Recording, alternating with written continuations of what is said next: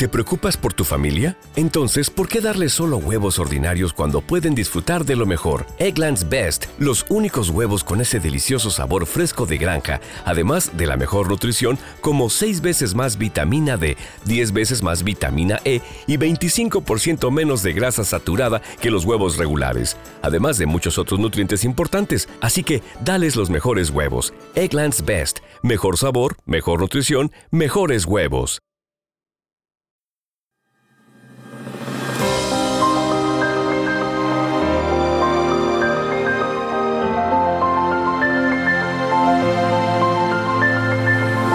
Noosfera, el podcast de ciencia de la razón.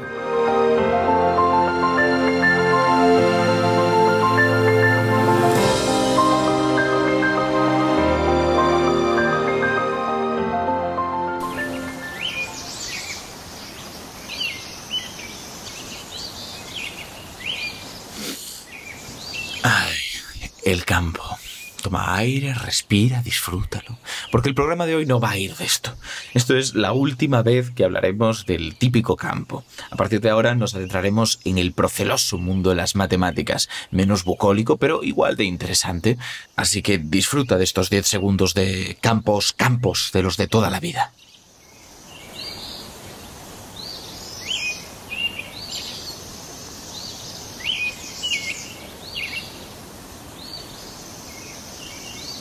¿Estás mentalizado? Bueno, pues allá vamos. Mi nombre es Ignacio Crespo y esto es Noosfera, el podcast de ciencia de la razón. Bueno, sabéis que en Nosfera no tenemos miedo a nada y que no es la primera vez que hacemos un programa abstracto, un programa que requiere de imaginar, de crear estructuras que un vídeo tendría muy fácil abordar, pero que nosotros como formato exclusivamente de audio se nos atragantan un poquito más. La clave, la clave está en traer gente que se explica bien, que sabe cosas, que cuenta cosas con gracia y precisamente por eso tenemos a un verdadero experto en este tema que es Juan Margalef Ventabol, que es investigador postdoctoral en la Memorial University de Canadá desde hace un año. Estudió ciencias matemáticas en la Universidad Complutense y al poco estudió también ciencias físicas en la misma Complutense. Se doctoró en la Universidad Carlos III de Madrid y en su tesis empezó a trabajar con teorías de campos y gravedad. Tras varias estancias en universidades de Bélgica, Austria, Alemania, Brasil y España, pasó dos años como investigador postdoctoral en la Penn State University en Estados Unidos. Allí se centró en las llamadas formulaciones covariantes y desarrolló un formalismo que ha permitido resolver varios problemas que llevaban décadas abiertos sobre distintas formulaciones de gravedad. Juan Margalef es también un activo divulgador en FameLab, Big Bang, Tribulgando y aparte un apasionado de la docencia, con lo que no tiene ninguna excusa, ha venido aquí sabiendo a lo que viene.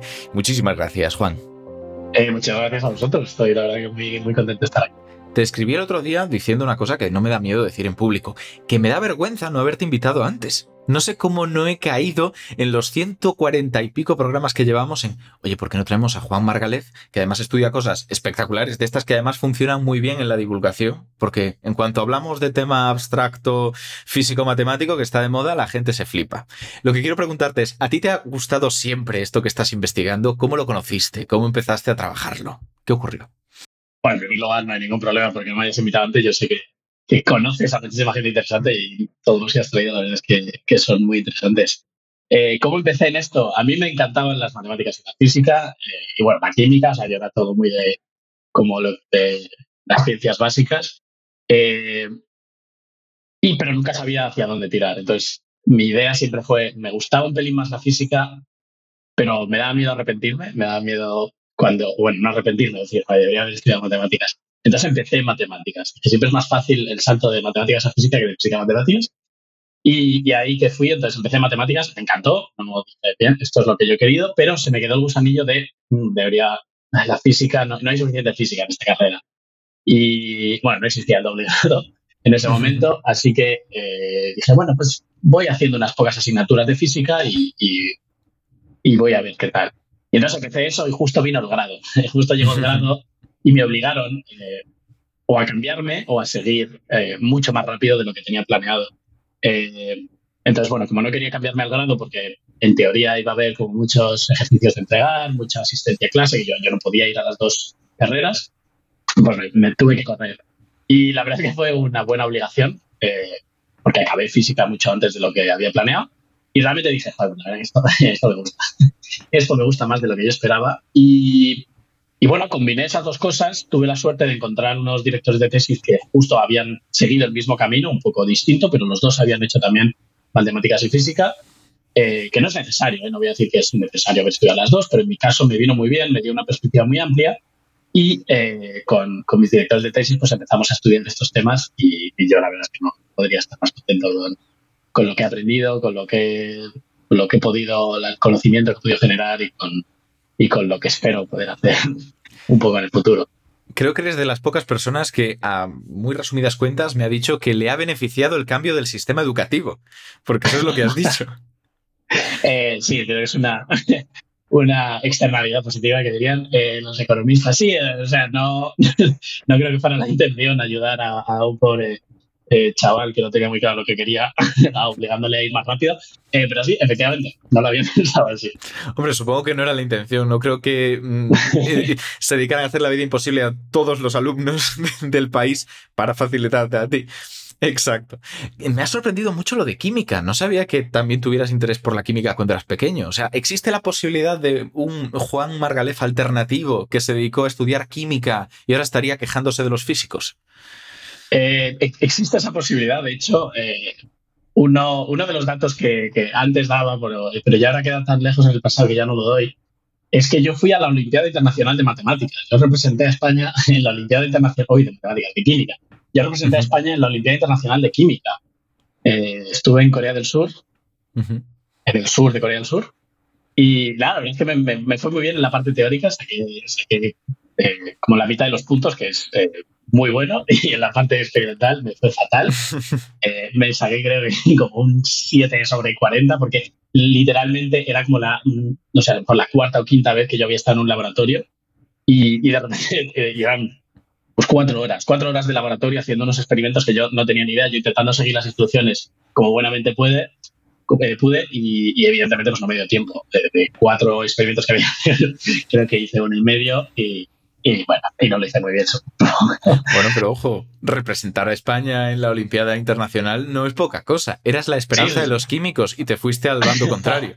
me fui al bando contrario, eh, pero me, me fui con, con, mucho cariño, me fui con mucho cariño. Obtuvimos además tres de los que fuimos, obtuvimos mención de honor, o sea que dejamos el pabellón eh, razonablemente alto y, y me, me, voy con mucho cariño. O sea, yo recuerdo mi etapa eh, de casi químico con, con mucho cariño, pero es verdad que al final también eso me ayudó a decir, mmm, esto me gusta, pero no tanto. No, no me gustaba tanto, porque había, claro. había demasiadas cosas. También es verdad, eh, evidentemente yo aprendí lo que aprendí, ¿no? Aprendí lo que se aprende en la carrera de química, aprendí ciertas cosas de primero, segundo de carrera. Es un poco el nivel que se pide en la Olimpiada Internacional, incluso de tercero, alguna cosa suelta de resonancia magnética nuclear y tal. Entonces fue muy divertido aprender eso, pero es verdad que como lo aprendí un poco eh, yeah. sin la base, me falta. Yo decía, es que no entiendo, es que hay muchas, muchas cosas que no entiendo. Y joder, que tienes 17 años, evidentemente no vas a entender. Pero en ese momento dije, joder, me gustaría, como que me, en mi mente yo necesito, necesito como entender todos los pasos que llevan una cosa. Y, y eso es verdad que en otras eh, ingenierías, en otras ciencias, hay, hay, ciertas cosas que te tienes que saltar. Porque evidentemente, si yo te digo que pues, la integral cumple estas propiedades, pues tú te lo crees, no, necesitas comprobarlo. Claro. Y, y, en química lo mismo. Si digo que esta propiedad es una consecuencia de la física eh, cuántica, pues, pues, tú te lo crees. Porque no. Entonces, eh, esas partes que evidentemente son necesarias, eh, a mí me cuesta. A mí me cuesta. Yo, ah, yo necesito entenderlo. Claro, si necesitas entender todo, pues no vas a poder llegar tan lejos. En, Pero en por algo justo por algo has hecho matemáticas antes que física, ¿no? Entiendo que también va dentro de ese camino, ese camino progresivo. Eh, sí, absolutamente. Eh, sí, sí, fue exactamente eso, porque yo sabía que en física me iba a saltar ciertas cosas de matemáticas, mientras que en matemáticas no me iba a saltar nada. En matemáticas empiezas de cero y construyes claro. arriba. Eso no, es muy bonito. Evidentemente, eliges un camino u otro, te, o sea, pierdes caminos, eh, bifurcaciones, pero lo que es la base la pierdes. Y entonces a, a mí eso, como a, a, mi alma de, no sé, de matemático de querer construir y querer saber todo, pues, pues me da mucha tranquilidad. Pues vamos a hacer esos castillos lógicos bien construidos desde sus cimientos para hablar bien de este tema a la vuelta de publicidad. Lo que ocurre es que antes de eso solamente voy a hacer una pequeña reflexión, muy pequeña, porque me hace mucha gracia. Voy a volver a lo de la química que has dicho. No solamente dijiste no voy a estudiar la carrera de química, sino que te metiste en matemáticas y cuando tus profesores de química pensaron, ostras, que va a estudiar una segunda carrera, tenemos una nueva oportunidad, vas y eliges física. Dicho eso, vamos a los anuncios y enseguida estamos de vuelta. Estamos aquí y vamos a hacer las preguntas de los oyentes. Para aquellos que no sepan cómo funciona Nosfera, es muy sencillo. Lanzamos por las redes sociales un tweet o una story de Instagram diciendo, oye, ¿qué le preguntarías a una persona experta en este o este otro campo? Lanzáis las preguntas, las recogemos, las acordamos y aquí respondemos las que nos den tiempo. La primera de ellas, de Alba. Alba nos dice, buenas, ¿qué es un campo y qué tipos hay? Porque creo que siendo esto un tema de campos, podemos empezar explicando el concepto básico. Efectivamente, creo que es eh, necesario saber cuál es el objeto de estudio que yo uso, eh, uno de ellos al menos. El más importante es qué es un campo. Para entender qué es un campo, creo que primero habría que entender, eh, que mucha gente ya lo sabrá, pero, pero vamos a aclararlo por si acaso a, a comentarlo, qué es una función, una función matemática. Una función en matemáticas no es más que una asignación de ciertos objetos y le asignas otros objetos a cada uno de ellos, le, le asignas un objeto del otro lado. Por ejemplo. Hello, it is Ryan, and I was on a flight the other day playing one of my favorite social spin slot games on chumbacasino.com. I looked over the person sitting next to me, and you know what they were doing?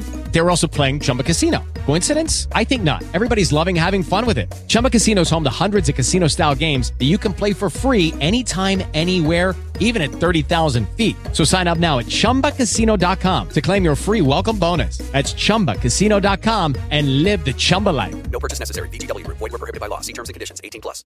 Eh, a cada persona le podríamos asignar su color favorito. Uh -huh. O su nombre por ejemplo. O su, nombre, perfectamente. Podrías asignarle cualquier cosa. Evidentemente habrá gente que tenga el mismo nombre y habrá nombres que nadie tenga, nombres del pasado que ya no existen. No pasa nada. Lo importante es que cada una de las personas le asignemos un nombre o le asignemos un color. A cada perro le puedes asignar su raza, a cada eh, silla le puedes asignar su altura. Todo eso son funciones. Y luego, evidentemente, hay las funciones que todo el mundo más o menos tendrá en mente, que son las funciones matemáticas. Pues eh, a cada número lo multiplicas por dos. Cada número haya su eh, logaritmo neperiano, lo que sea.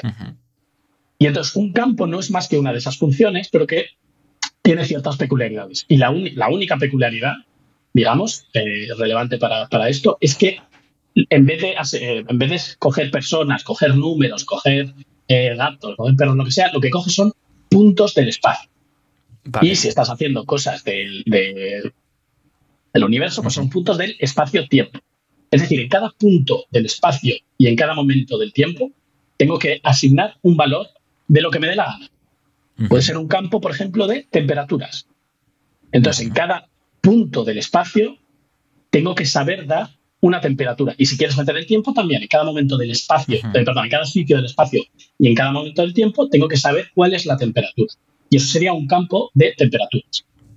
Podríamos imaginarlo, por ejemplo, corrígeme si me equivoco, como si sacáramos una foto y esa foto está dividida en píxeles, cada parte del espacio es un píxel y cada píxel tiene un color asignado.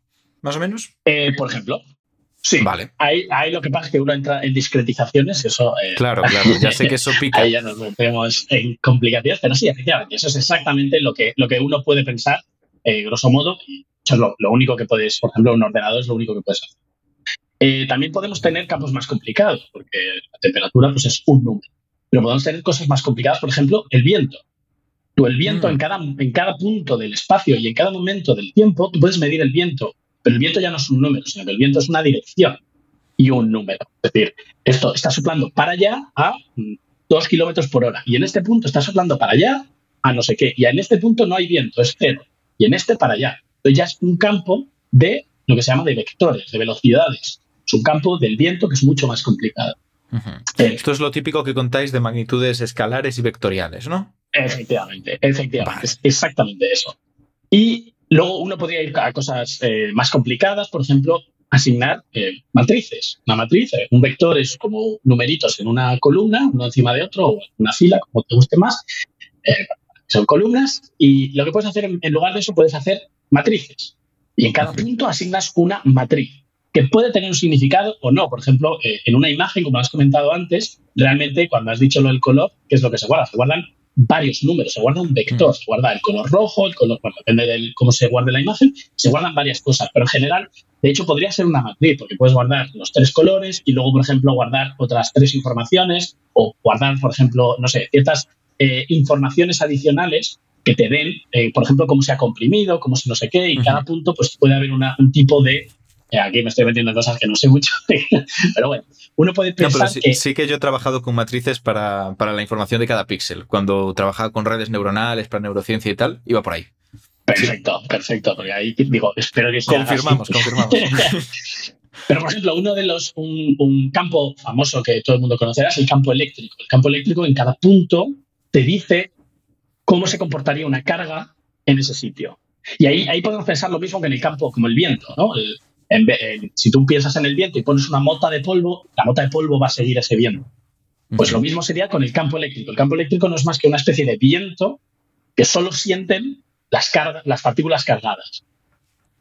Qué bonito. Lo que Ahí, bueno, ahí me estoy Es una analogía, evidentemente. Sí, sí, porque, te podría decir que el viento es ya el movimiento de esas partículas de aire y en este caso, claro, sería un poco un pensamiento circular, pero lo entendemos, Exacto. Y no solo eso, sino que, por ejemplo, el viento va un poco al revés. Si tienes una cosa muy masiva, pues se mueve menos, mientras que mm. una partícula muy cargada se mueve más. Pero bueno, una analogía está para eso. Nos hacemos una idea. Son como las carreteras por las que circulas, sí. Carreteras que fluctúan, además. Efectivamente. Y no solo eso, sino que como que las, las otras eh, partículas te van a afectar y todo eso. Y luego también tenemos el campo magnético, que es un pelín más complicado de entender, pero bueno, está ahí, vamos a dejarlo ahí. Y la cosa es que esos son dos vectores, pero realmente cuando uno lo estudia eh, siguiendo pues, las ecuaciones de Maxwell, realmente eso es una matriz. Los vectores se combinan de una manera para formar una matriz. Con lo cual, el campo electromagnético lo que asigna es una matriz. O dos vectores. Pero esos dos vectores, cuando, cuando lo estás viendo como dos vectores, estás haciendo una, elección, estás como eligiendo un tipo de coordenadas en el que esa matriz las puedes separar en dos, en dos vectores. Pero si no, en general es simplemente una matriz. Y entonces, por ejemplo, ese es el campo electromagnético. Otro campo que también es una matriz es lo que se llama el campo de, gravedad, el campo de Einstein. También es una matriz. En cada sitio te dice un poco los ángulos y las distancias. Y entonces eso, eso es un poco lo que yo estudio. Eso es, eso es lo que es un campo y eso esas tipo, ese tipo de teorías son las que yo estudio. Pero evidentemente puedes hacer cosas súper complicadas, mucho más, eh, con más objetos, y porque puedes tener campos, por ejemplo, conjuntos. Puedes, por ejemplo, el campo, no sé, atmosférico, si queremos llamar, en el que a cada punto le asignan la temperatura, la presión y la velocidad del viento. Algo así. O sea, tú puedes tener cosas que se van complicando. Claro, porque cuando hablamos de campos, ya has puesto el ejemplo, no solamente el eléctrico, el magnético, no sé qué, es de lo que nos apetezca, podemos estudiarlo casi como un campo. Absolutamente. Mientras me des un valor en cada sitio y en cada momento, eso es un campo. Pues esto me lleva a una pregunta que es muy conflictiva, estamos empezando muy fuerte, pero creo que después de una definición de campo, esta es una pregunta que hay que hacer. Nos la hace Gustavo K y dice, ¿los campos son solo entidades matemáticas útiles para aprender y trabajar como en la física, como las ecuaciones de, de las cónicas para calcular órbitas, o hay evidencia de que son algo de existencia real? Esta pregunta me la ha hecho mucha gente de formas muy distintas. Entonces, aunque esto sea campo de la ontología en física, o sea, filosofía, está bien sacar un poquito el tema. ¿Qué dirías tú?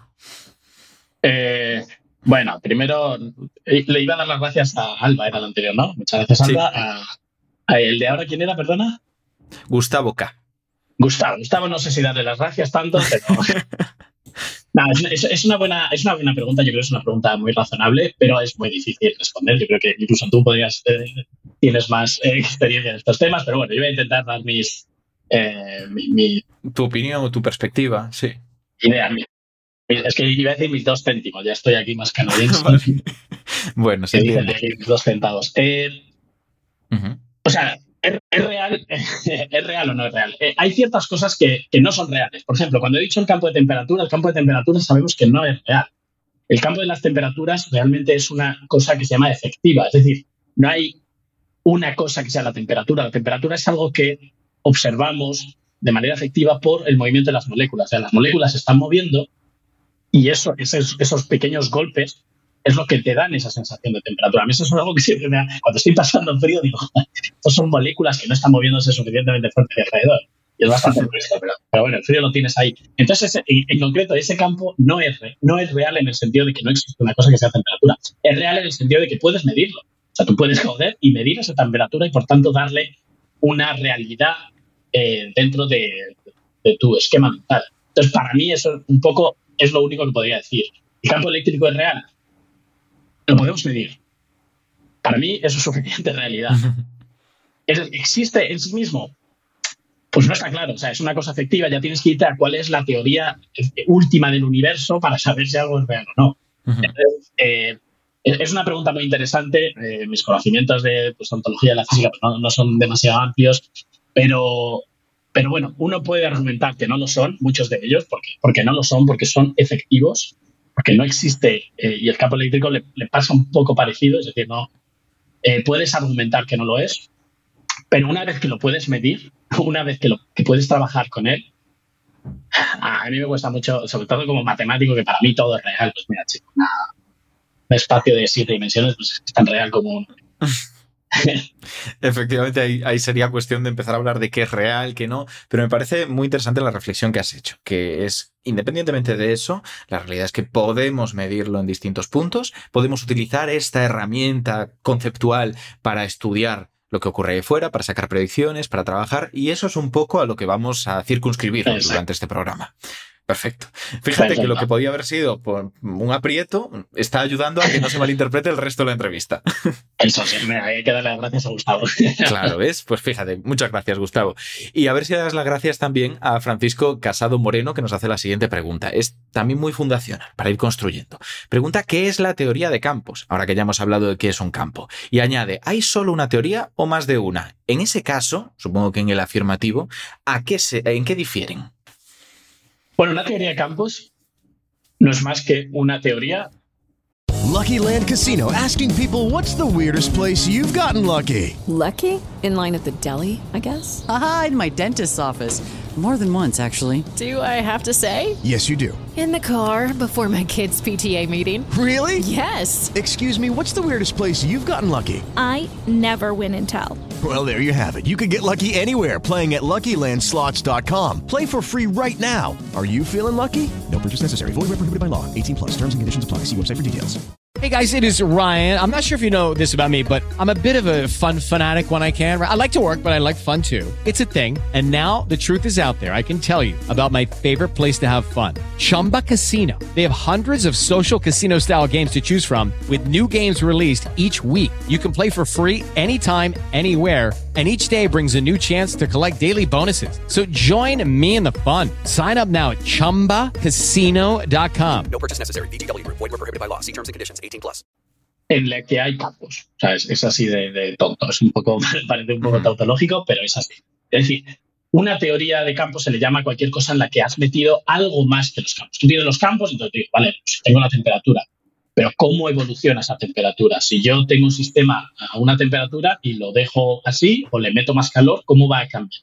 Entonces eso es lo que se le llamaría teoría de campos. Es decir, necesito una, lo que sea, en el caso de la temperatura, una ecuación del calor, que me diga cómo el calor se va moviendo, eh, por ejemplo, a las zonas más frías, de las más calientes a las zonas más frías. Podrías tener una teoría que fuera al revés, que cuando tienes algo más caliente, pues que absorbe más. Es un poco lo que hace la gravedad. La gravedad, cuando tú tienes un poco de gravedad, pues quiere más, quiere más.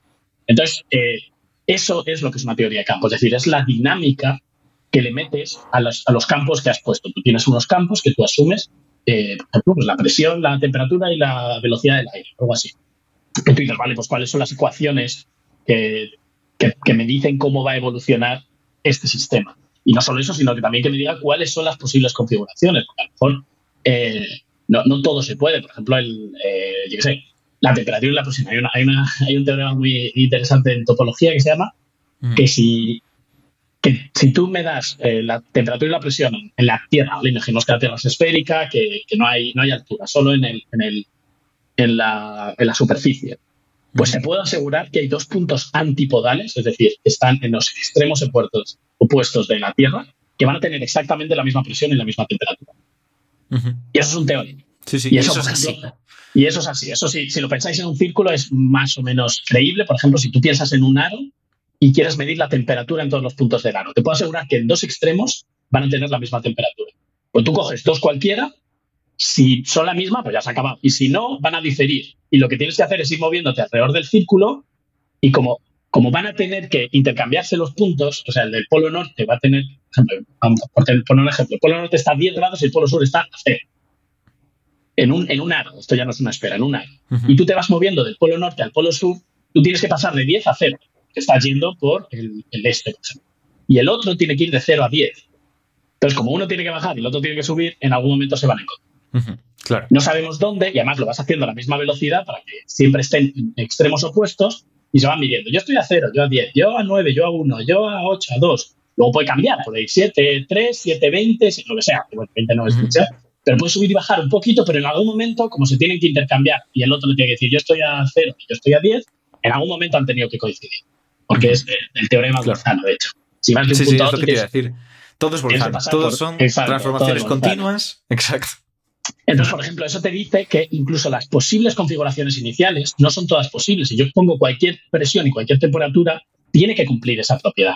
Pero bueno, eso es, eso es matemático, lo va a cumplir siempre si tú pones unos, eh, unas funciones cualquiera. Pero hay otras cosas en las que no. Por ejemplo, eh, si yo pongo un campo magnético, yo podría poner un campo magnético que son simplemente vectores en los que haya monopolos magnéticos.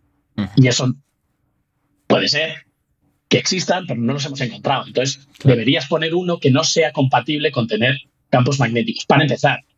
Y luego, por ejemplo, sería muy interesante si pudieras demostrar que en el futuro se va a crear un monopolo. Eso es, por ejemplo, lo que se intenta hacer en si se van a crear singularidades. Eso, por ejemplo, se hace mucho con fluidos. Si yo pongo un sistema eh, caimado, con la evolución de la- del agua, de no sé qué, de cómo mm, las presiones, las temperaturas del agua, eso puede crear una singularidad que explote, como, ¿no? como una, una ola que se vaya hacia arriba. Y eso se estudia mucho, eso es uno de los problemas del milenio. En gravedad lo mismo, en gravedad queremos saber eso. Si ponemos un sistema que sea razonablemente bueno, porque sabe, porque lo ponemos de partida, no queremos que incumpla las, las ecuaciones de Einstein para empezar, una vez que lo ha cumplido, si lo evolucionamos, ¿eso va a formar un agujero negro, por ejemplo? Esa es una de las preguntas que, nos, que nos hacemos. Y eso es la teoría de campos. La teoría de campos es poner un campo y poner una dinámica. Tenemos entonces la primera respuesta a las preguntas de Francisco. La segunda es si hay solo una teoría o más de una. Ya entiendo que más de una, por lo que has Hay dicho. todas las que quieras, claro. Las que Ahora, fí- físicamente, físicamente, pues eh, no- nos gustaría que solo hubiera una para cada campo. O sea, es decir, tienes un campo electromagnético, pues son las ecuaciones de Maxwell. Pero ya si le metes, por ejemplo, otro campo dentro, pues esos dos campos van a interaccionar. Entonces la dinámica ya es distinta. Entonces hay, hay muchas.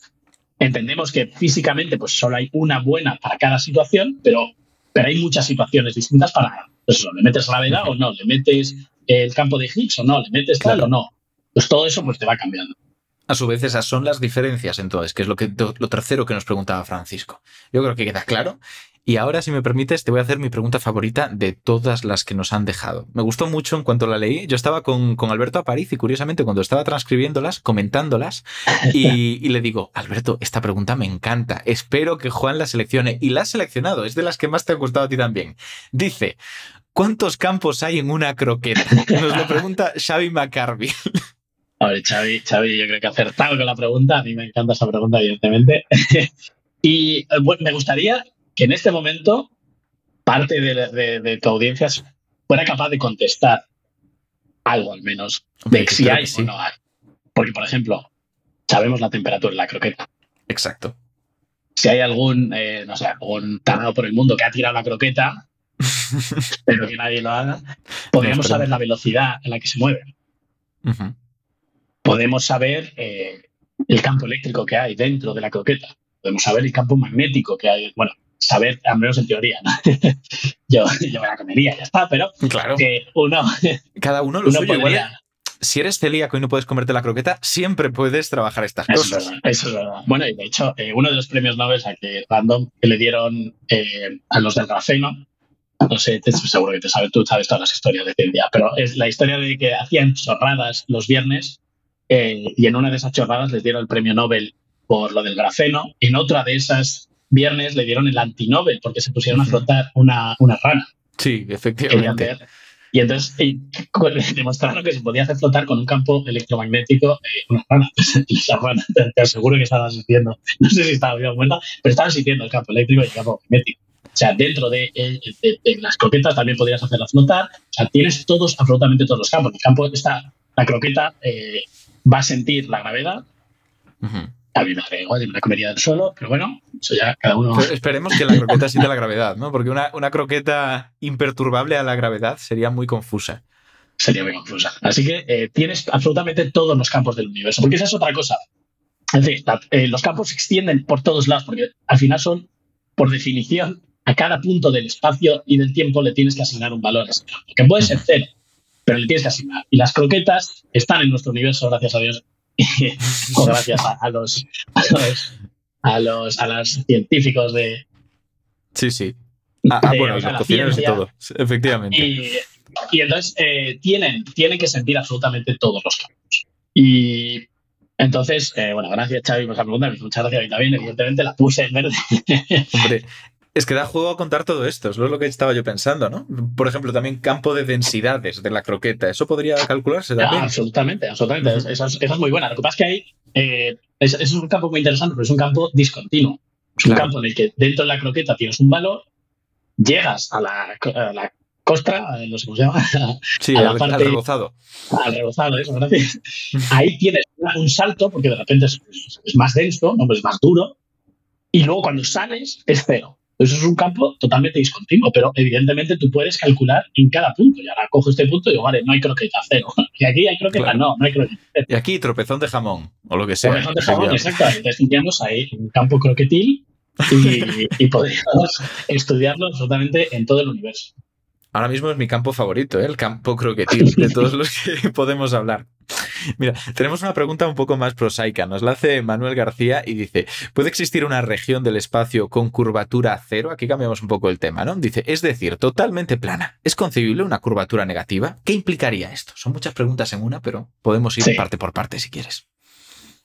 Bueno, tan, tan, alejado de la croqueta no está, porque el campo croquetil hemos visto que puede ser cero en un montón de sitios, que es donde no hay croqueta. Aquí, claro, estamos hablando de curvatura. Curvatura ya nos vamos a, a una teoría de campos muy concreta, que es la teoría de la relatividad general, y a un campo muy con- concreto, con- muy concreto, perdón, perdón, Y un campo muy concreto que es eh, la métrica, lo que se llama la métrica, que es la que, la que nos dice cómo funciona la gravedad. Y es una matriz. Eh, a cada punto del espacio le damos una matriz. Lo que hace esa matriz no es importante, nos, nos dice más o menos cómo, se, cómo de estirado o de, de- de formado está el espacio-tiempo en ese. Y entonces puede existir una, una curvatura, la curvatura lo que mide un poco es, hay muchas curvaturas, eh, se pueden calcular distintos tipos de curvaturas, pero bueno, entiendo que, la que a la que se refiere eh, Man- Manuel García, gracias por la pregunta también, eh, es a la curvatura normal, que es un poco la que hace que las cosas se desvíen. Es decir, si uno piensa, por ejemplo, en un papel, y el típico ejemplo que siempre pone son dos hormiguitas caminando. Entonces, si caminan en paralelo, esas hormiguitas sobre un papel nunca se van a encontrar. Pero si tú ahora pones esas dos hormiguitas que no saben dónde están viviendo, no saben si es un papel o no, y lo pones en una esfera y las pones a caminar en paralelo, por ejemplo, en el Ecuador, y las pones apuntando hacia el polo norte en paralelo, de repente cuando llegan al polo norte se chocan. Y eso es un poco la idea de curvatura. Esa curvatura hace que cosas que empezaban en paralelo dejen de estar en paralelo. Mm, Claro. Entonces, entonces, eh, y en la, en la gravedad pasa lo mismo. En la gravedad, cuando uno lo piensa, si, tú estás al lado de un cuerpo en el, espacio, un cuerpo masivo, y tú eres otro cuerpo masivo, o, del, mismo más o menos, y empezáis en paralelo, os vais a atraer, la gravedad va a atraer un objeto hacia el otro y el otro hacia el uno, y de repente vais a ver que cada vez estáis más cerca, es decir, dejáis de ir en paralelo para ir más y más cerca. Entonces, eso es esa idea de fuerza que uno está trayendo al otro realmente es una idea de curvatura. Se puede explicar mucho mejor con pensando que hay curvatura y que las cosas que van en paralelo realmente se están por la deformación, están siguiendo un camino como por ejemplo el de la espera, que de repente te curva, te lleva hacia otro lado. Entonces, eh, una vez que tienes eso, pues lo único que tienes que es alejarte mucho de cualquier masa y ahí no va a ser cero porque la gravedad tiene una cosa un po- poco molesta para, o, o interesante, depende de cómo lo mires, y es que se extiende por todo el espacio. Entonces, en cuanto tengas una, un microgramo de lo que sea en un espacio absolutamente vacío, todo el universo va a sentir ese microgramo. Va a ser muy, muy, muy, muy, pequeño, va a ser una cosa eh, eh, imperceptible. Todo esto es invento de la cuántica, ¿eh? solo sí. diciendo la cosa clásica. lo va a sentir. Por tanto, no va a ser 0, 0, 0, 0, 0. Pero para efectos prácticos lo va a ser. Y entonces lo único que tienes que hacer, vete muy lejos de cualquier estrella, cualquier cosa, cuidar, y ahí la, la, métrica va a ser lo que se llama plana, vas a sentir como si estuvieras en esa hoja de papel que he comentado antes, y si tú vas con tu colega en paralelo, vais a seguir en paralelo. Y entonces eso, de manera efectiva, la curvatura es cero. Eh, entonces, eh, no sé si había más... Ah, y la negativa.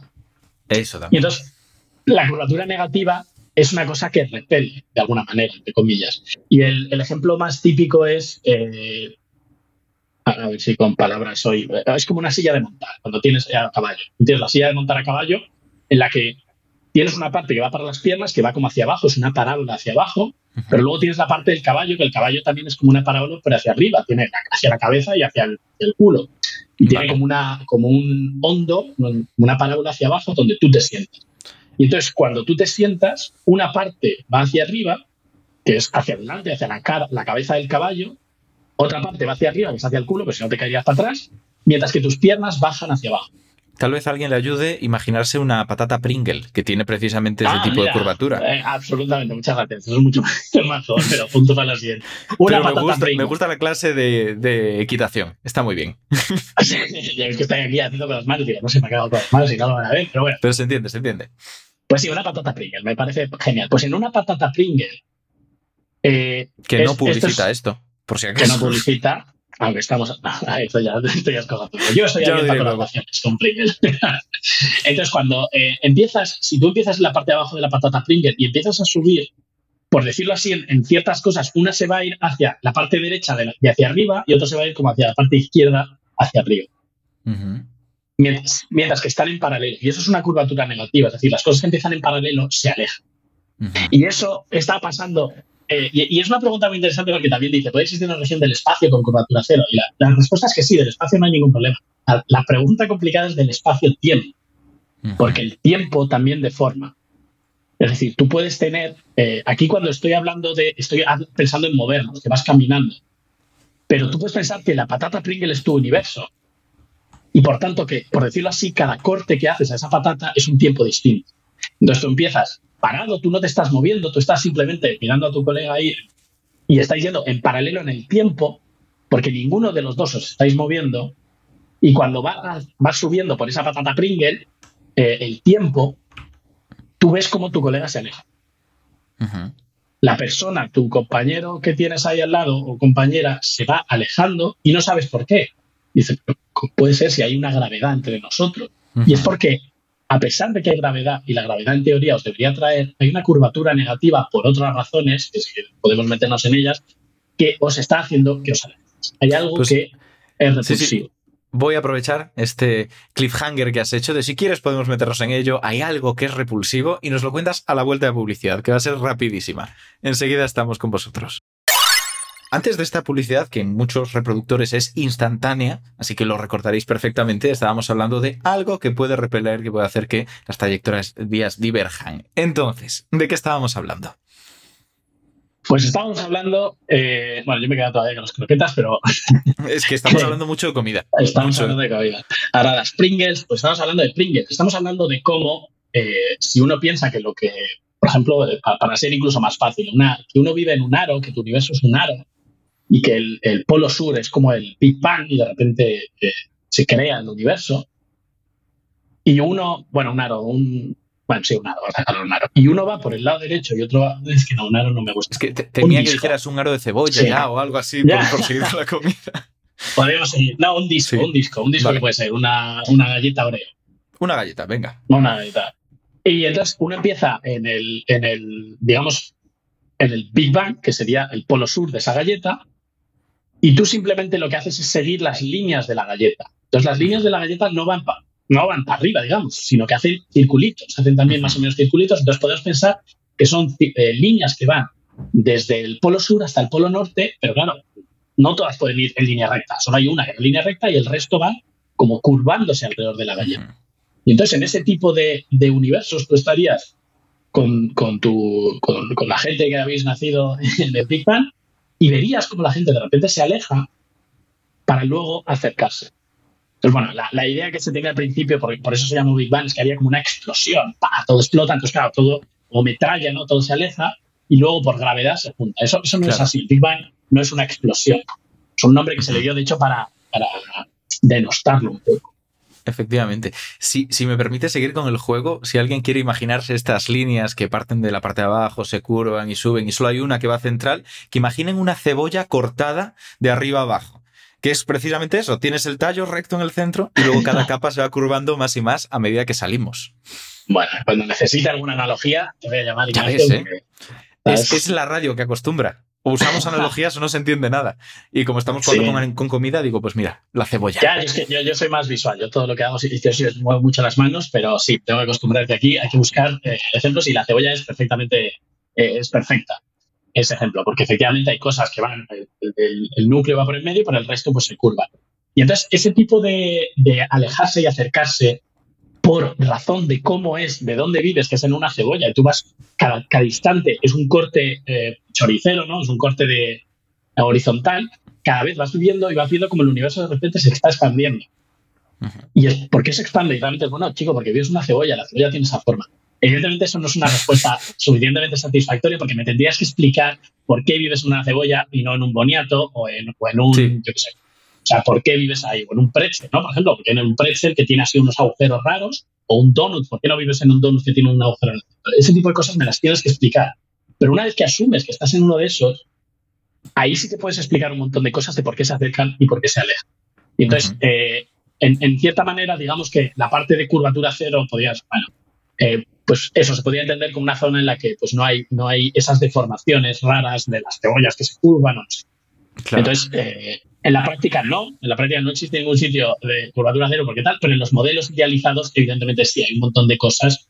Y, y luego, insisto, no es lo mismo curvatura cero del espacio que curvatura cero del espacio-tiempo. Por decirlo Claro. así, la del espacio es como si cortáramos la cebolla con un corte horizontal y miráramos ahí y decimos, ah, pues aquí todo es plano, todo está bien. Pero cuando ves la cebolla entera, es la cebolla en el tiempo, entre comillas, la que se curva, la que primero se expande y luego se, se cierra para llegar hasta ese, a este ribete, el polo norte de, de una zona.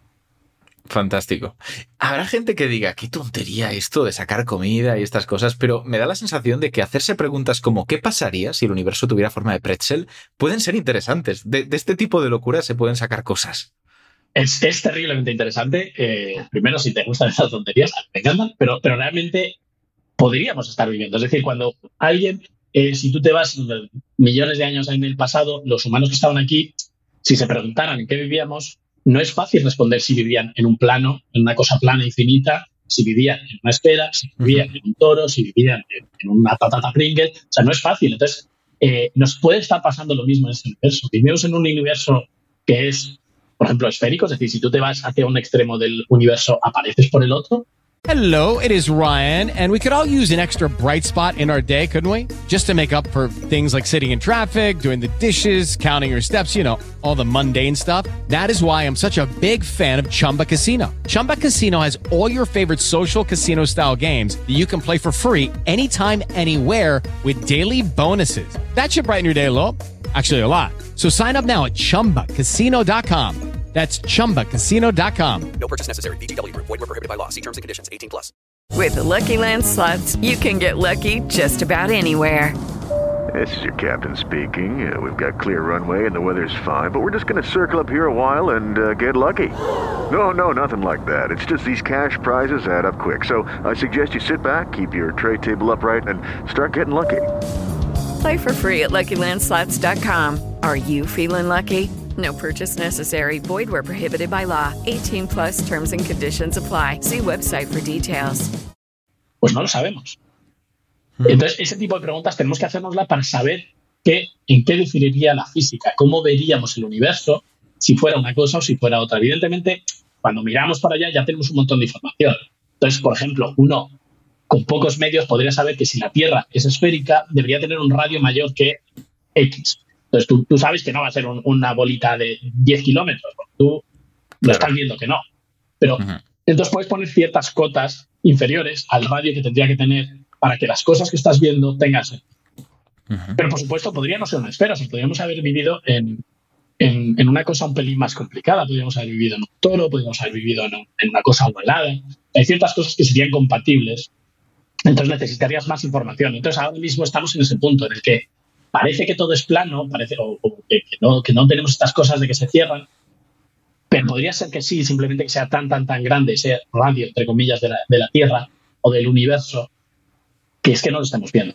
Estamos viendo una, una, porción tan pequeña que no podemos. Pero bueno, hay un montón de, de, estudios más de astrofísica, que eso me, queda un pelín más lejos, pero bueno, que, están sacando un montón de información y más con estos nuevos telescopios, las, las ondas gravitacionales. La verdad es que es un momento eh, súper interesante.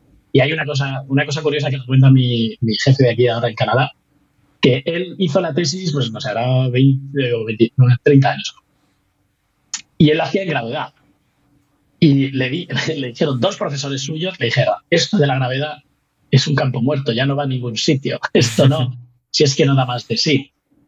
Y, bueno, eh, podían haber tenido razón, pero, pero no la tuvieron, como, como, tantas veces pasa con estas cosas, que es imposible predecir, porque ahora tenemos ondas gravitacionales que de repente es que nos han abierto una ventana del universo eh, totalmente nueva. O sea, nos han proporcionado unos ojos que antes no teníamos, o unos oídos más bien unos oídos que antes no teníamos. Y entonces podemos de repente escuchar el universo de una manera que antes no podíamos. Eh, podíamos, no tener esa y simplemente, pues bueno, pues la gravedad se ha convertido en una cosa así de, de frikis, de gente que le gusta estas cosas. Eh, para mí tendría, sería súper legítimo también estudiar eso, pero bueno, eh, es, también interesante ver cómo, cómo, ese tipo de preguntas que podían parecer muy académicas o muy absurdas o muy alejadas de, de la realidad, ahora están siendo estudiadas de nuevo porque tenemos nuevos datos, tenemos nuevas cosas para decir, oye, esas, esos, esas chorradas que decían, a lo mejor alguna de esas tiene sentido. Y a lo mejor no, y no pasa nada. Fíjate, estabas hablando ahora de la gravedad comparada como campo de estudio frente a otros campos de estudio y aquí hay alguien que quiere salirse del tema de la gravedad. Quiere preguntarte por otro. Redux nos dice, si la gravedad funciona porque el espacio-tiempo se pliega, cosa que más o menos pues ya nos has estado contando y explicando, ¿cómo actúa el electromagnetismo? ¿Cómo interaccionan dos objetos alejados? ¿Hay algo que los pliegue también?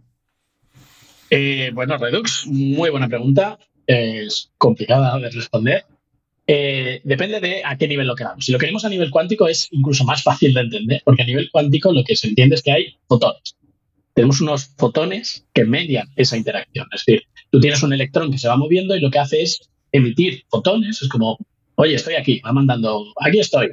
Y cuando otro electrón lo recibe, actúa en consecuencia. Dice, oh, hay un electrón por allá, yo me tengo que repeler porque yo soy otro electrón y me voy al otro lado. Y evidentemente el segundo electrón está haciendo lo mismo con el primer electrón y entonces se van a separar. Entonces va a mediar una información que son de, hecha de fotones que les va a decir cómo se van. Si tuviéramos una teoría de la gravedad cuántica que no tenemos, debería pasar lo mismo con una partícula que se llama el gravitón. Es decir, los objetos masivos emitiría información diciendo, oye, estoy aquí, soy conscientes, mandaría esos gravitones y entonces, claro, ya estás recibiendo un fotón que te dice cómo actuar respecto a tu carga y estás recibiendo un gravitón que te dice cómo actuar respecto a tu masa. Entonces, según tu masa, según el gravitón que te llegue, pues haces una cosa u otra.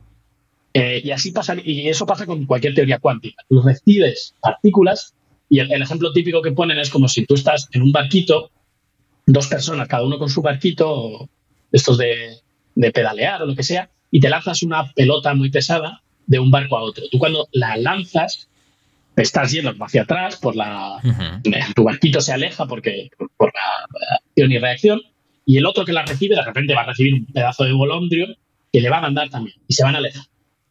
Claro, esa, analogía, es una analogía, no, tenemos la analogía contraria de cómo se acercan dos cosas, lanzas un gancho, yo qué sé. Eh, pero ese tipo de cosas son las que median en esas eh, interacciones cuánticas. Cuando estamos en clásico es un pelín más complicado de entender. Ahí, por ejemplo, la temperatura que hablábamos al principio. El tema de la temperatura, cómo se enfría una cosa, es, una ecuación, una ecuación de la dinámica. Es un poco como la ecuación de, Newton, de la fuerza es igual a la masa por la aceleración. Pues tienes que tener una especie de, ley de Newton que te diga cómo las cosas se mueven. Por ejemplo, la temperatura lo que te dice es, bueno, pues si tú, eh, tú, eres un puntito, un píxel de estos que hemos hablado también al principio, eh, que estás ahí a una temperatura, estás a 25 grados, ahí súper bien, pero de repente estás a tu lado, hay un montón de cosas frías. Y dices, mm, pues venga, voy a ser amable y voy a compartir mi calorcito con estos que están. Y entonces bajas tu temperatura a costa de subir la de las demás. Entonces, ¿qué es lo que media ahí? Pues nada, hay una ecuación que es lo que media. Entonces, esa ecuación es la que te dice si estás a una temperatura, si estás eh, o compara tu temperatura con la de los que están a tu alrededor y transfiérele a los que están más frío y coge de los que estén más calientes. ¿A qué, ¿A qué velocidad? ¿Qué tal? Pues eso, eso ya depende de la ecuación que tengas, del material, de no sé qué, o sea, depende de un montón de cosas. Pero es ese tipo de, eh, de interacción que hay. Y entonces en el electromagnetismo clásico es un poco lo mismo. O sea, si tú estás en un punto, eh, tú tienes cierta carga, es un electrocillo que vas por ahí eh, tan, tan pichi y de repente te encuentras con que el campo, pues lo que hemos dicho al principio, es como el viento. El viento te está llevando, entonces te está empujando hacia cierto lado y tú te vas. Entonces, si, si la si la entidad física que, o lo que es real asumes que es el campo eléctrico, pues es simplemente como un viento. Y eso está en todos lados. Entonces no hay una mediación directa, no hay algo de, intercambio de información. Lo único es que ese viento va a ir cambiando dependiendo de lo que haya a su alrededor. Si hay más partículas positivas, pues va a haber un viento que, vaya hacia afuera de ellas, cada una de las positivas, las negativas van a tener como un viento hacia, hacia ellas mismas para que los, las, cosas positivas vayan hacia ellas y las negativas se alejen. Entonces, bueno, es, complicado preguntar eh, qué media en la cosa clásica, porque lo que media son las ecuaciones. Y curiosamente, este es uno de los casos en los que, creo yo, por lo menos para mí, me parece más fácil entenderlo en la cuántica, porque ahí claramente hay una cosa, es como una pelota que se lanza y, te golpea y haces algo según el golpe. Pues bueno, espero, espero haber respondido eh, a Redux esta, esta pregunta. Yo creo que más o menos se entiende y me ha gustado mucho esta reflexión final sobre lo de la cuántica. Al final, como estamos, como decías al principio, ¿no? Estudiándolo desde las bases, desde los fundamentos, sabemos qué es eso que está ocurriendo, cómo se está mm, transmitiendo pues esa información o esa acción o lo que sea. Pero cuando subimos de escala, hay veces que lo que vemos son los fenómenos macroscópicos, consecuencia de aquello, sin saber muy bien de dónde vienen. Efectivamente. Entonces hay veces que es más fácil, hay veces que es más difícil. La cuántica, de hecho, es, mucho más fácil en muchas cosas porque es, es lineal, es es discreta, ¿sabes? A veces. Y luego otras es muchísimo. Pero claro, dependerá mucho de la situación. Pues fíjate, has hablado de esas, decías, no media nada, bueno, la ecuación o la fórmula que estés trabajando y la pregunta de Jorge Valdivia es que cómo hacéis para obtener una fórmula matemática que describa esos fenómenos que estudiáis. ¿Cómo llegáis a esa fórmula? Eh, esa es una gran pregunta, José, que Einstein, por ejemplo, estaría encantado de discutir también, porque él se pegó durante años para conseguir una ecuación. Es decir, no es fácil, no es fácil. Hay ciertos trucos, ciertas reglas que uno puede asumir. Por ejemplo, una, así, hablando de pronto, cuando uno quiere que un campo interaccione con otro, puede construir un objeto que se llama Lagrangiano y lo que hace es multiplicarlos. Es tan tonto como eso. decir, bueno, si tengo este, este campo, por ejemplo, de, de temperaturas y este campo de presiones y de alguna manera uno afecta al otro, pues voy a probar a multiplicarlos, a ver qué pasa. Mm. Y cuando uno tiene una dinámica, una dinámica se, podría entender como algo que interacciona consigo mismo. Y entonces lo que hace es multiplicar, por ejemplo, la temperatura con la temperatura, temperatura al cuadrado, que es un poco la energía cinética. La energía cinética es m por v al cuadrado partido por 2. Esa v, pues podrías pensar que es una especie de autointeracción. Eh, estoy, son como medio reglas que uno puede intentar seguir. y luego también otra manera es intentar el lagrangiano es, nuestro pan de cada día para mí. Yo cojo un lagrangiano, el lagrangiano es una función. De cada punto del espacio me da un número y ese número lo tengo que conseguir de alguna manera. Entonces, eh, a veces lo que haces es a ver qué números puedo conseguir con los campos que tengo. Entonces, eh, a un vector, por ejemplo, lo puedes multiplicar con otro vector para conseguir un número, una cosa que se llama el producto escalar. Pero también le puedes tomar la divergencia, que la divergencia un poco lo que mide es eh, cómo cambia el volumen de, ese campo vectorial. O sea, si tú tienes el viento, por ejemplo, y tú coges una, una, nube y le soplas con ese viento, esa nube se va a hacer más grande, se va a hacer más pequeña, va a desaparecer, hay alguna especie de, succionador de, que, te quite esa nube, o, de repente va a haber un generador de nubes en algún punto que crea más nubes. Eso es, eso se mide con lo que se llama la, la divergencia, por ejemplo, y eso te da un número eh, en cada punto.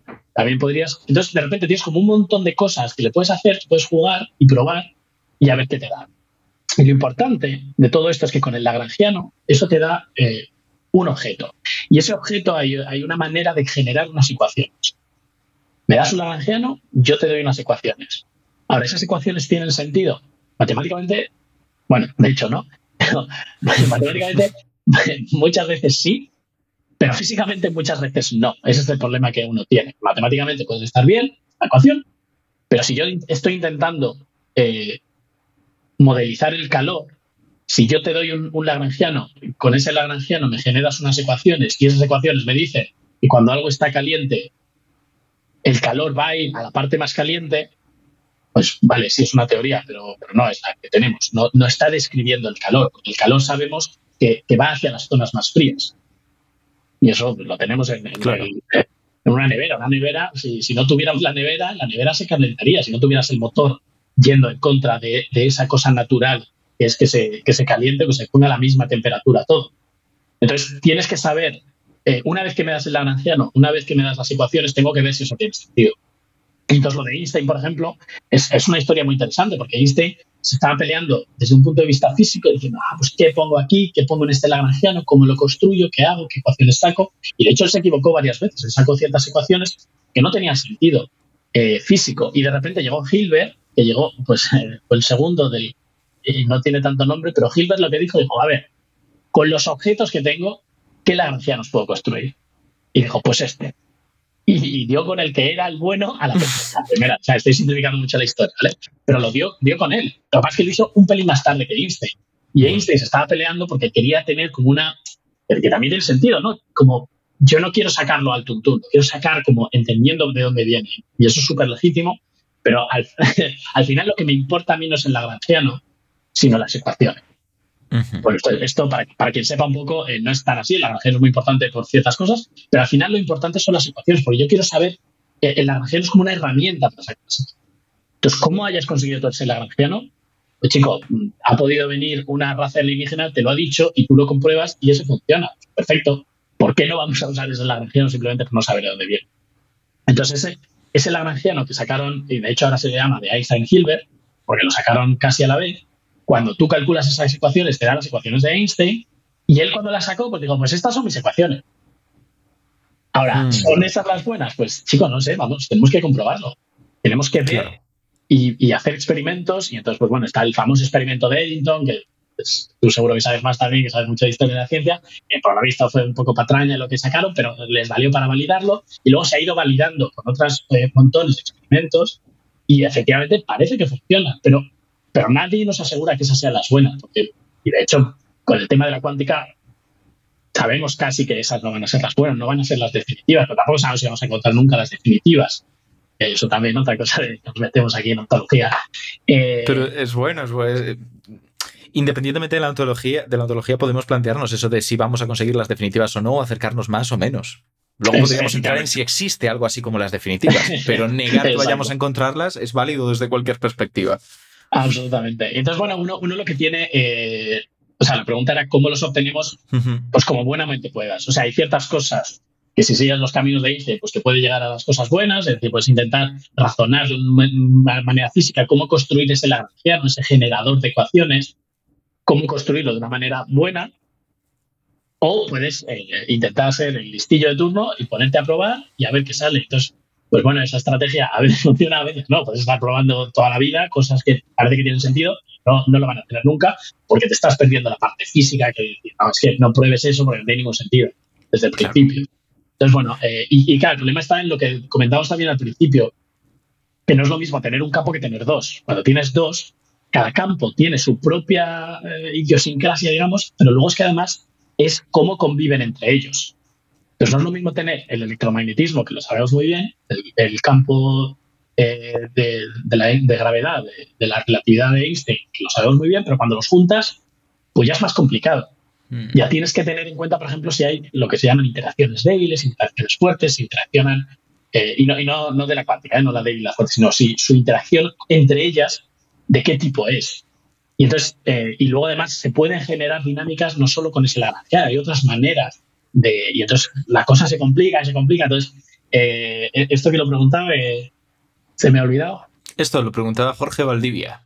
Jorge Valdivia, pues por, responderos como buenamente podamos, realmente. Y, y, luego intentar ver si eso tiene sentido.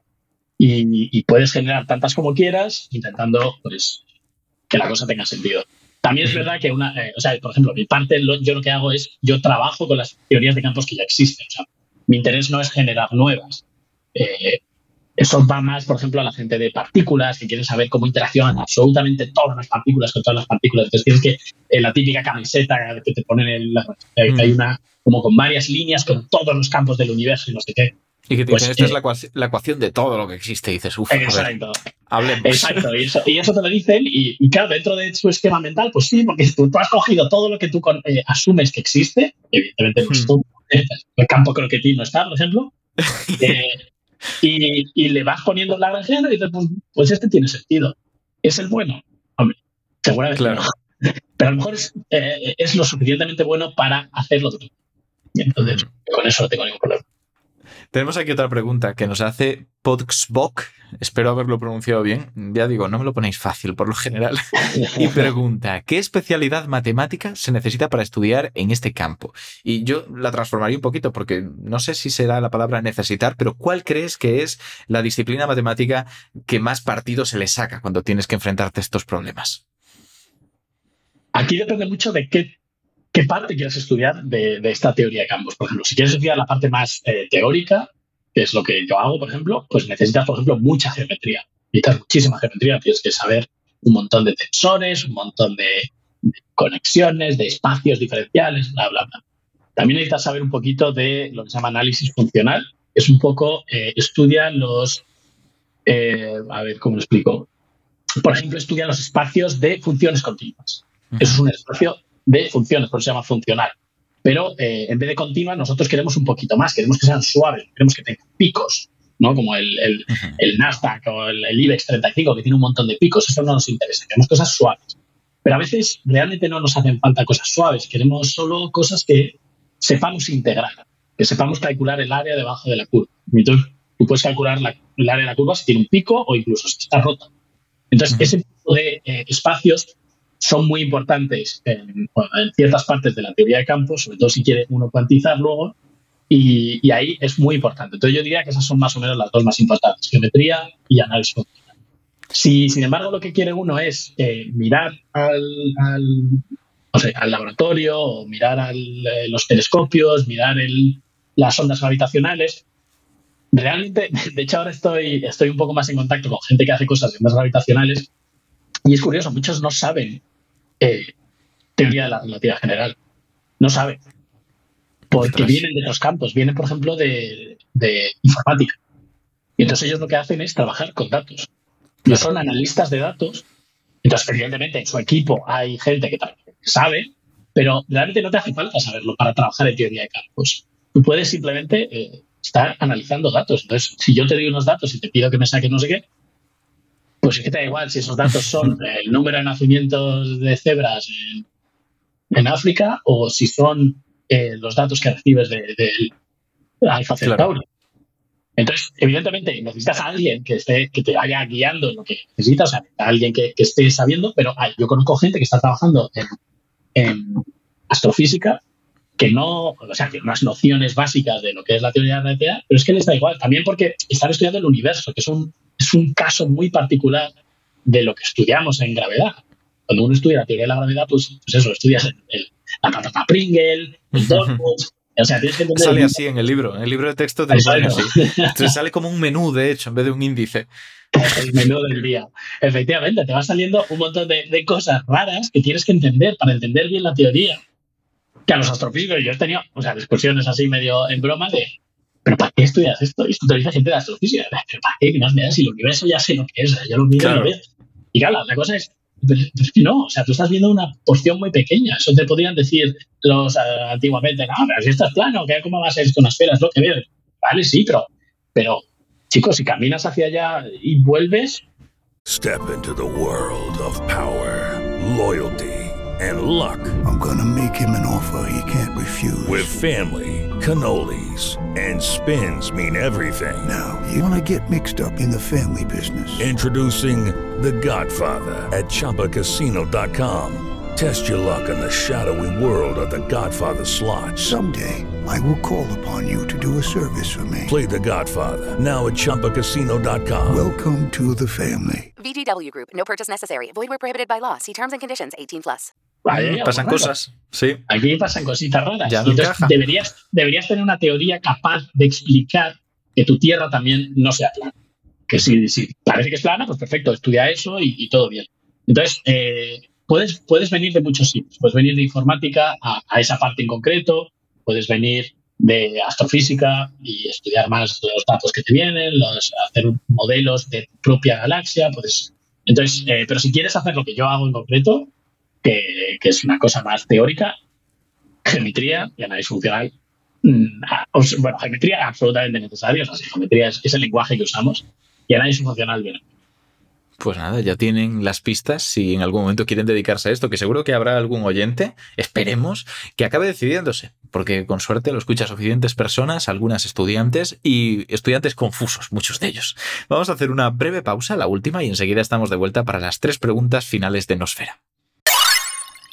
Estamos a punto de terminar ya y tenemos esas tres preguntas finales, siempre las mismas, el libro, la película y la afición que nos recomienda nuestro invitado para conocer un poco más su faceta humana, aunque en este caso yo creo que se nos ha presentado un Juan Margalef muy humano, aparte de también muy erudito en lo suyo.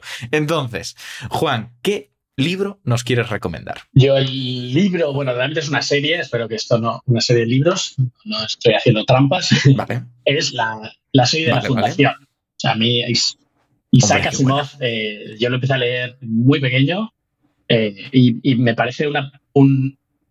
O sea, es un escritor que puedes leer cuando eres bastante pequeño, cuando eres adolescente, cuando eres eh, mayor. O sea, para mí, además yo lo releo y lo releo y entiendo más cosas, ¿no? Eh, además, bueno, me enteré a ya hace muchos años, pero mucho después de leerlo, que estaba basado en Roma, ¿no? En las, la serie de, de libros Hmm. de, ahora no me acuerdo de quién, pero bueno, de la caída del Imperio Romano y, y claro, de repente cuando lo leí otra vez, digo, anda, mira, esto como que...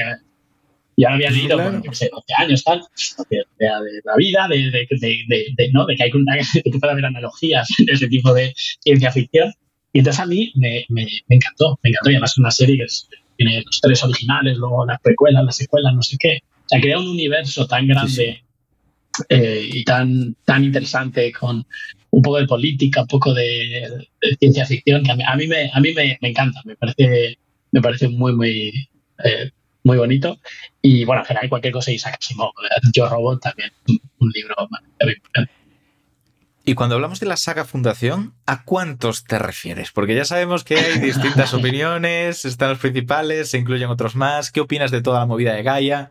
A mí, a mí me gusta. O sea, reconozco que la- el original, la trilogía es la, fundación, la fundación de la fundación. Claro, es la dura. sí. la pura, pero yo reconozco que me entretienen los otros. Es verdad que pierden un poco la, la parte más, eh, no sé, más intensa y se meten cosas así un poco más locos, pero a mí me gusta esa idea de, de generar un, un libro como de toda la historia del, del universo Sí, casi, eso. porque conecta ahí hasta con los primeros libros que hace de, la, de Yo Robot y tal. Eh, Es que es el mismo universo realmente. claro, claro, exacto, es el mismo universo y... Bóvedas de acero, yo robot, todo esto está metido dentro del mismo. Exacto, la ley, Mundo. la, la ley cero y todo eso. Claro. A mí reconozco que me. Igual era más impresionable en esa época, pero a mí me impresionó mucho eso de, wow, o sea, esto lo ha, lo ha creado y lo ha cerrado y todo está conectado. A mí eso me gustó Yo mucho. creo me pasó un poco eso, pero creo que porque fue la primera vez que me enfrenté a un mundo tan amplio, aparentemente distinto, que de repente te cierran. Pero a mí es que me molan mucho estas cosas. Cuando me preguntan por mi película favorita me cuesta, pero suelo elegir, por ejemplo, la trilogía de Strail 177, que son El Protegido, Múltiple y Glass. Y el motivo es que cuando llegas a la segunda, Múltiple, en el último segundo te lo cierran con la primera sin que te esperaras que fueran dos películas conectadas. Es un poco el equivalente de esa sorpresa que siempre, vamos, yo ahí me pierde, ahí me pierde. Pues sí, no, a mí, a mí también. no, no puedo negarlo, a mí me, me, me encantó y también es verdad que, ya te digo, me impresionó y ahora cuando lo leo me sigue impresionando, pero no sé si, el, si lo hubiera leído por primera vez me hubiera impresionado tanto. Claro. Quiero pensar que sí, porque me parece muy tal. Pero bueno, ese, ese es mi libro. Eh, bueno, todo lo de Isaac Asimov, pero en concreto Fundación. Y bueno, ya Genial. he añadido Yo Robot también. ¿Y qué película nos quieres recomendar? Película, pues eh, una que me, Bueno, puedo decir dos también. Venga, una dime dos. Es la típica, pero es que he visto una hace poco y me, me, me impresionó también mucho. La que yo creo que una que me gustó muchísimo es la de eh, Pequeña Miss Sunshine, Little Miss Sunshine. Ah, claro. A mí es una película que, que me hace reír, me hace llorar, me hace, no sé, reflexionar. O sea, creo que, que todos los personajes son eh, maravillosos. El padre, la madre, el abuelo, la niña, el tío, eh, que es... eh, es que incluso Steve Carell Steve está brillante. Dices, yo, "Ah, creo- yo la primera vez eh, no, como que me costó reconocerlo. Es que está tan serio. Está totalmente serio, es un personaje tan eh, atrapado Sí. en, en- en su historia. Y crudo, tan crudo. Me Sí. parece brutal, me parece genial la interacción que tiene, por ejemplo, con el, con el hijo, cuando, cuando le habla ¿no? de, del sufrimiento y de todo eso. Me, me parece, me parece muy tierna, me parece muy bonita, me parece muy divertida. Eh, para que tiene un final eh, brutal, o sea, me parece que Sí. es maravilloso. Entonces, esa es una película que, que no me canso de ver. Hay, hay ciertas películas que me gustan mucho, pero ya está, la he visto una vez más. Y luego hay otra peli que no sé si has visto. Uh, Antes de pasarla, iba a decir que es que Pequeña Miss Sunshine todo es bueno en ella. Incluso la música que tiene esta, esta canción de Debochka que, que Sí. queda tan guay. Y luego, una cosa antes de que pases. Steve Carell haciendo papeles serios que normalmente no le vemos. No sé si has visto la serie de El Paciente. El ha salido hace ¿no? poquísimo. Pues no la he visto. Protagonizada y producida por él, 10 capítulos. La La idea es muy sencilla. Te la cuento rápido y yo creo que te va a gustar. Por Es, favor. Steve Carrell es un psicoterapeuta que despierta un día en el sótano de uno de sus pacientes atado. Y su paciente le dice que es que en consulta no podía abrirse y contarle lo que le pasaba, por lo que no estaba mejorando, y la única solución es esa, porque resulta que él es un asesino en serie que quiere dejar de matar. Wow. Esa es la idea. Donald Gleason, Steve Carell y 10 episodios cortitos de media hora. Otro papel donde me recordó mucho a eso, a un Steve Carell sombrío, distinto y que destaca por cosas que no son el humor. Sí. Pero ya está, eh, perdona. No, Vamos no, con lo otro que querías contar. De hecho, otras series, ya, ya, pues, The, Morning Venga, Show, vale. The Morning Show, no sé si la has visto. Me suena, la tengo en, apuntada, en creo. Apple TV con, con Jennifer Aniston. También hace un papel eh, bastante, o sea, también la- el primer capítulo es básicamente que tienen un morning show de estos típicos estadounidenses que Sí. si, si la gente no los conoce son, son muy, muy peculiares, ese tipo de... Yo los he visto alguna vez y parece que los están haciendo de coña en esta serie, pero no, son reales. Son una especie de, eh, no sé, de programas, no, no son como los de España, son de noticias, pero que van metiendo un montón de chorradas, pero un montón. Llega uno, hace empieza a cocinar, sé qué. O sea, es casi como el entretenimiento, es como el Juan y medio de, de aquí, pero, pero más informativo. O sea, dan mucha información, son noticias, pero meten esa parte también como de sociedad. Y entonces hace, hace en el primer capítulo básicamente se ve que a él lo, lo- lo echan por eh, tema de acoso eh, o de, bueno, lo llaman, eh, no sé cómo se dice en español, sexual misconduct, de, o sea, no es Sí, violación, la no traducción es- no sé legal cuál. no sé cuál es. Pues, pero bueno, que no, él siempre. Entonces está ese personaje tan. de, yo es que todo fue consentido, yo no, no tal. Entonces eh, es un personaje muy. Sobre todo la primera temporada, la segunda ya no. La primera me pareció brillante, Qué bueno. cómo lo hacen, como, como ese. Eh, Jennifer Aniston también, o sea, es, brutal. O sea, a mí me encantó mucho la primera temporada. La segunda, Me la voy a apuntar. la segunda no me gustó nada, pero eso ya. Pues me veré la primera. Y querías hacer una segunda recomendación, ¿no? De película. Hay una peli que vi hace muy, muy poco y me, me dejó bastante. Y además va un poco con, con todo esto que hemos estado hablando hoy, que es eh, Everything Everywhere All at Once. La tengo pendiente, Pues pero, pero es que me la recomendaron, se me pasó verla en el cine, no la he visto en plataformas y estoy desesperado. Así que por favor, cuéntanos. Pues, Es tan maravillosa como dicen. o sea, es todo, en español es como sea, todo eh, en todos lados al Sí. mismo tiempo, no sé si lo han traducido. Algo así. Siempre la he escuchado en inglés. Pues eh, Everything Everywhere All at Once es. O sea, tampoco voy a decir que es una película brillante, o sea, yo me ah, Cuando la gente lo da, "Ah, es brillante, pero es verdad que es muy original. Es una película muy, muy original. Tiene unos momentos eh, muy absurdos, tiene unos momentos de mucha acción, tiene unos momentos como muy tiernos. También es un poco como lo que decía del lo tiene todo. Y a mí me hizo mucha gracia. Y luego también hay una parte, pues eso de Everywhere, eh, eh, Everything Everywhere All at Once. Es un poco, pues hay una especie de como de viajes, de, de cambios así espaciotemporales. Y me gusta porque tampoco le dan demasiada. No intentan explicar la parte científica, que a mí eso es algo que siempre Claro. Me parece bien. Es como, mira, esto está y ya está, yo lo asumo. Pero si me lo, me lo intentas contar, a mí como que me va a chirriar y se me va a quedar ahí en el cerebro. Es que no tiene ningún sentido. Lógico. Pero, pero como no lo intentan, digo, perfecto. Y entonces eh, es muy absurda, es que es una película muy absurda. pero que funciona muy bien. Para mí, para mí me funcionó muy bien, me hizo mucha gracia, me pareció, o sea, acabé diciendo que acabo de ver, o sea, ¿qué ha sido esto? Tengo que verla, Y definitivamente. me, me pareció una experiencia muy, muy graciosa, muy divertida, muy interesante y totalmente recomendada. Yo, mm, yo esperaba que fuera como un peliculón y tal. Creo que no lo creo que no lo es, por lo menos para mí no, no me pareció de. eh, pero es tan Pero original, mucho. es tan original y tan diferente de, de todo lo que se ha hecho que, que me, me parece bastante loco que la hayan hecho. ¡Wow! O sea, se han lanzado a la piscina a hacer una cosa. eh, pero sí, sí, si la ves, eh, espero saber qué opinas porque, porque es una cosa muy Tengo curiosidad.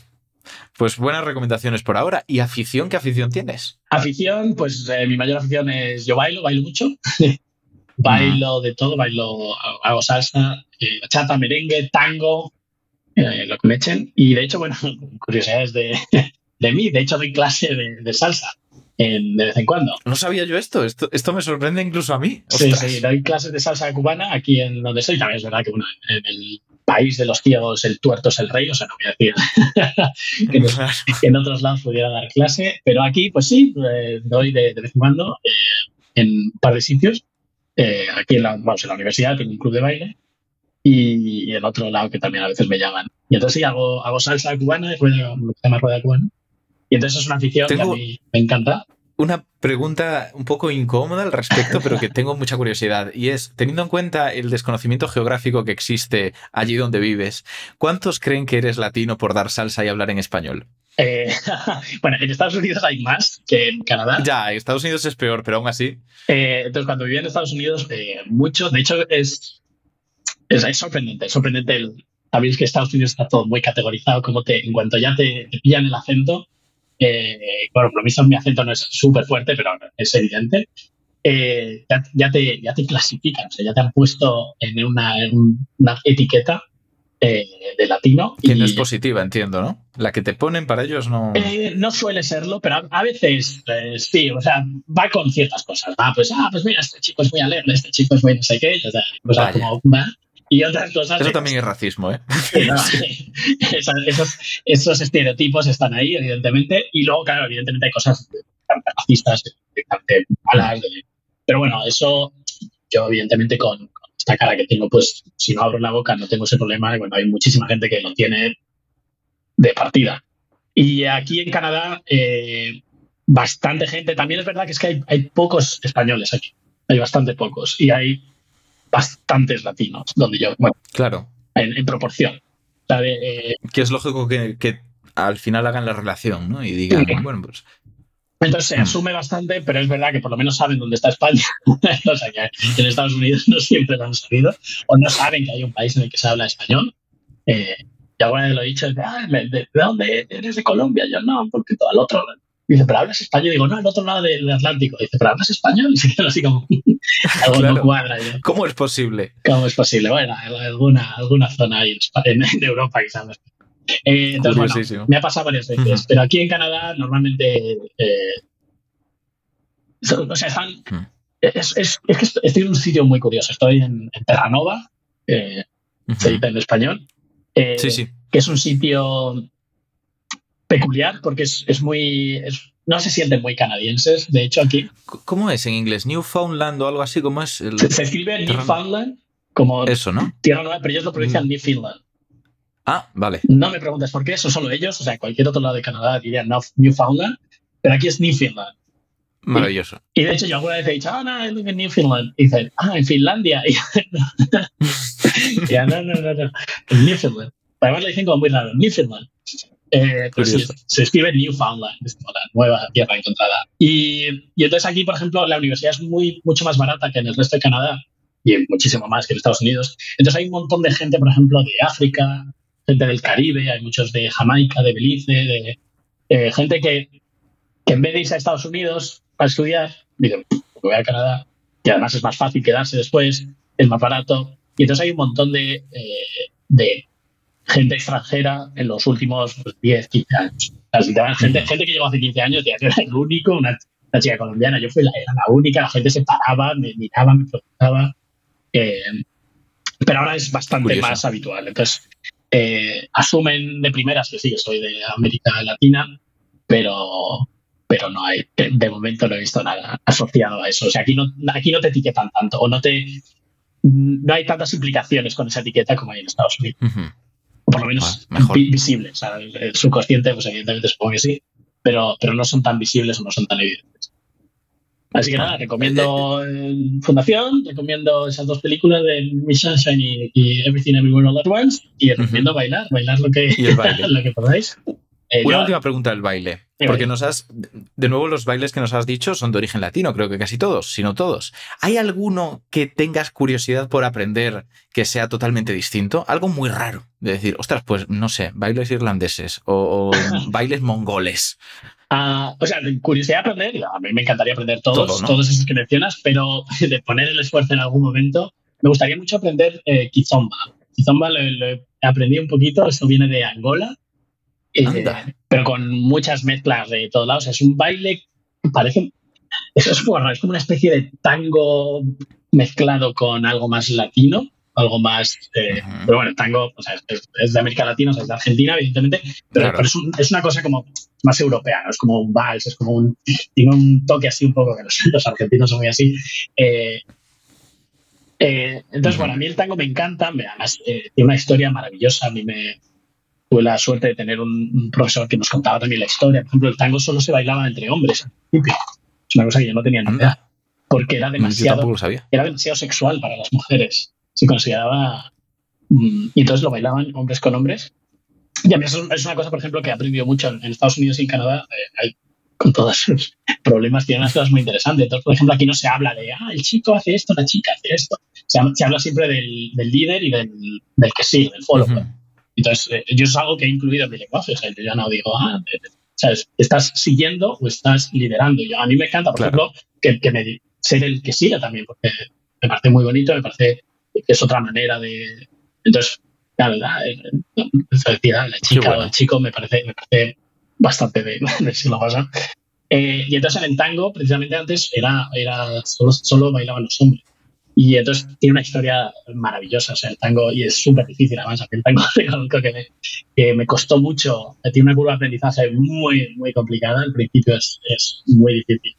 Eh, y entonces la kizomba tiene un toque de ese de tango, de, de como mucho de comunicación con el cuerpo, de, de o sea, al final necesitas comunicar con todo el cuerpo, mientras que en los bailes latinos, al final es, evidentemente, tienes que comunicar con el cuerpo, pero, pero es como mucho más fácil el tango es, eh, es muy difícil conectar, porque tienes como que conectar y además hay gente que gente muy buena que baila, que te lo dice. O sea, tú puedes bailar con alguien que baile muy bien, tú puedes bailar muy bien, pero no conectáis y no queda tan bien como bailar con alguien que baila peor, pero, pero que conectáis. Y entonces la kizomba tiene esos toques, pero luego tiene esos como ritmos más africanos, ritmos más latinoamericanos, que me parecen súper interesantes. Pero bueno, si pudiera aprender también bailes irlandeses, por ejemplo, aquí donde vivo, en Newfoundland, es, en Terranova, es de origen irlandés y entonces tú vas aquí, hay un montón de pubs y hay un montón de gente tocando, tocando ritmos irlandeses. Eh, bailando no he visto a nadie, si, si, hubiera, pues me encantaría aprender los bailes estos con, que, que dan saltitos y me parecen también muy interesantes. Eh, pero aquí no, he encontrado a nadie. Entonces, bueno, si lo encuentro, yo, yo me animo, yo me animo a bailar todo. Yo he bailado, en, estuve ahí, la Olimpiada de Química, esta que comentaba antes en Corea, también nos pusieron. ¿Bailaste en la Olimpiada de Química? Nos pusieron a bailar unos bailes tradicionales y yo dije, eh, yo, yo, quiero saber esto, no me acuerdo de nada. Eh, Increíble. Pero sí, con los tambores, tiene unos tambores súper chulos que, que, parece como un reloj de arena que tiene a los dos lados y entonces tocan así de un lado a otro.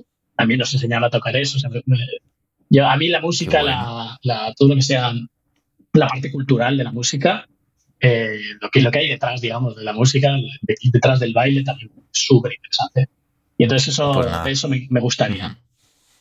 Te deseamos muy fuertemente que en algún momento encuentres un hueco para estudiar Kizomba y aprender Kizomba.